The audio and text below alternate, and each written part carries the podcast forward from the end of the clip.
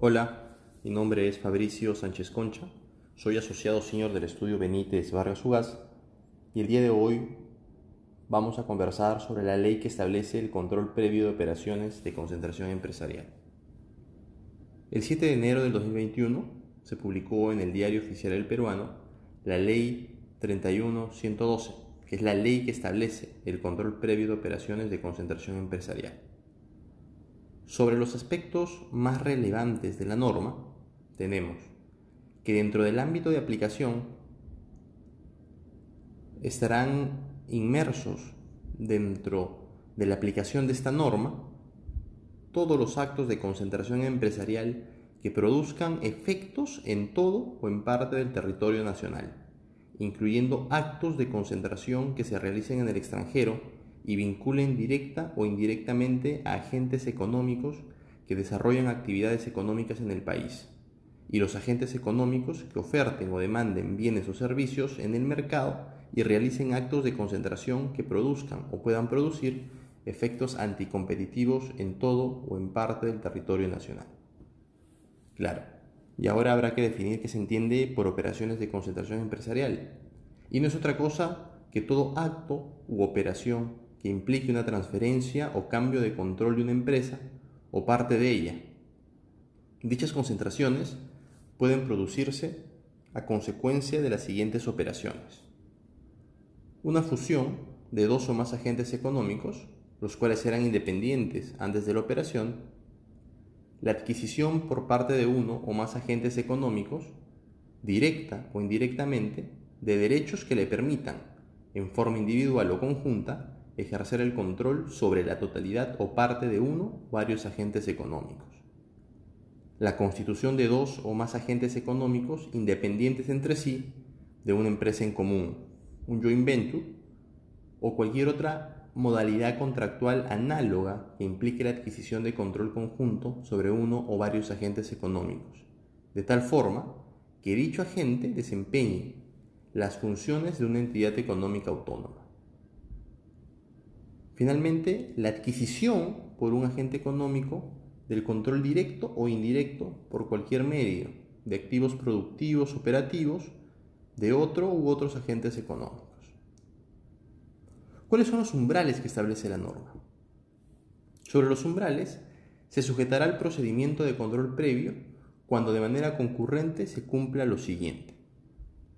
Que la suma total del valor de las ventas o ingresos brutos anuales o valor de activos en el país de las empresas involucradas en la operación de concentración empresarial haya alcanzado durante el ejercicio fiscal anterior un valor igual o superior a 118.000 unidades impositivas tributarias. Y dos, que el valor de las ventas o ingresos brutos anuales o valor de activos en el país de al menos dos de las empresas involucradas en la operación de concentración empresarial hayan alcanzado durante el ejercicio fiscal anterior un valor igual o superior a 18.000 unidades impositivas tributarias cada una.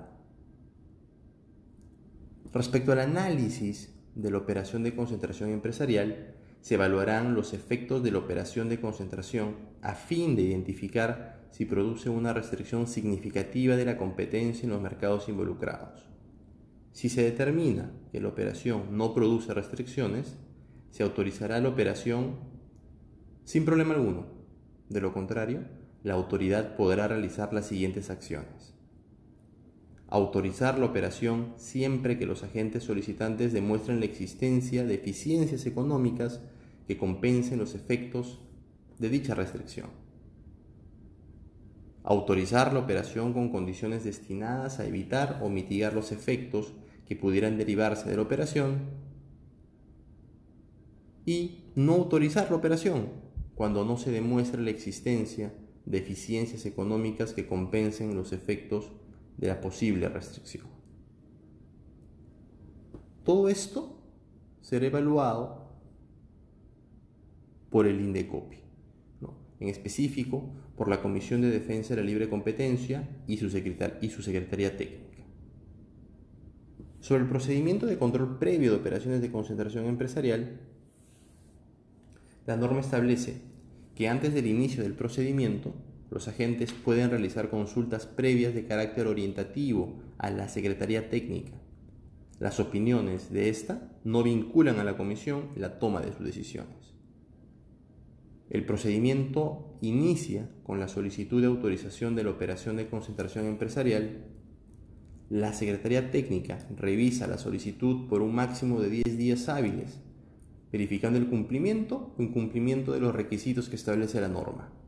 Si no se cumple con ellos, se otorgará un plazo de 10 días hábiles adicionales para su subsanación. Si se aprueba la operación de concentración, se declarará mediante una resolución y se pone fin a la primera fase. Y se dará inicio a la segunda, que corresponde a la evaluación de la operación de concentración empresarial, la cual no podrá excederse de 90 días hábiles, pudiendo prorrogarse por 30 días adicionales. La comisión analiza la operación de concentración conforme a los criterios de la ley bajo comentario y concluye el procedimiento autorizándola con condiciones o no autorizándola.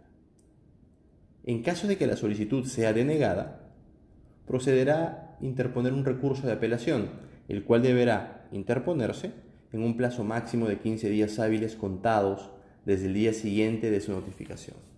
Y será la sala especializada en defensa de la competencia, quien se pronunciará en un plazo máximo de 90 días.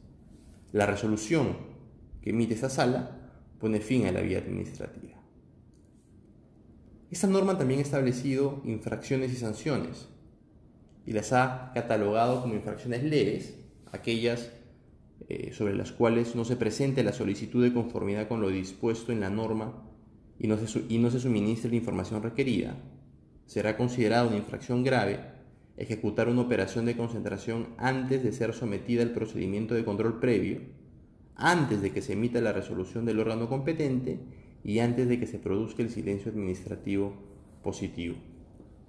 Serán consideradas muy graves incumplir una condición, acuerdo, compromiso establecido en una resolución, ejecutar la operación habiendo sido denegada su autorización obstruir la labor de investigación y negarse injustificadamente a suministrar la información requerida o suministrar información incompleta, incorrecta o adulterada. Las medidas correctivas que se podrán dictar. La comisión podrá ordenar como medida correctiva la disolución de la operación de concentración empresarial. En caso ello no sea posible, podrá ordenar otras medidas destinadas a evitar o mitigar los efectos que puedan derivarse de la operación de concentración. Las multas coercitivas que podrá imponer la autoridad serán sobre el incumplimiento de las obligaciones relativas justamente al incumplimiento de la medida correctiva ordenada y tendrá como consecuencia una multa de 125 unidades impositivas tributarias. En caso de incumplimiento, se podrá imponer una nueva multa duplicando el monto de esta última multa coercitiva impuesta. Sobre la vigencia de la norma, a partir de su publicación en el Diario Oficial del Peruano, la vigencia de la ley estará sujeto a dos momentos adicionales. A la publicación de su reglamento, que deberá darse dentro de los 15 días hábiles siguientes a la publicación de la ley, y a la adecuación del reglamento de la Ley de Organización y Funciones del INDECOPI, y además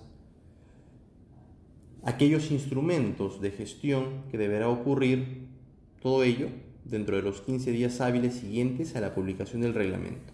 Cumplido este último hito, la ley entrará en vigencia a los 15 días calendario. Ahora, la norma tendrá que ser precisada justamente con la publicación de su reglamento, como por ejemplo, el reglamento deberá desarrollar qué se entiende por empresas involucradas y qué activos deberán considerarse, así como los criterios para su evaluación. Otro punto que puede ser cuestionable o puede generar cierta incertidumbre dentro de los hitos y artículos que establece la norma es esta facultad que le otorga la ley a la autoridad para que pueda desplegar su actuación de oficio. Y esta, esta función eh, señala dentro de la norma que el Indecopi podrá analizar de oficio una operación de concentración aun cuando ésta no debía ser notificada, siempre que existan indicios razonables de que ésta pueda generar una posición de dominio o afectar la competencia efectiva. Es decir, no necesariamente las empresas que se fusionan o adquieren el control de una empresa de manera individual tendrán necesariamente que notificar al Indecopi siempre y cuando, claro, cumplan con, con los umbrales antes señalados, sino que además la autoridad de oficio podrá investigar si es que estos actos de concentración puedan generar algún efecto en el mercado, lo cual sin duda va a generar cierta, cierta incertidumbre a las empresas en la medida que al no ser o al no tener o al no pasar los umbrales que establezca la norma, también podrían ser sujetos de una investigación por parte del INDECOPI.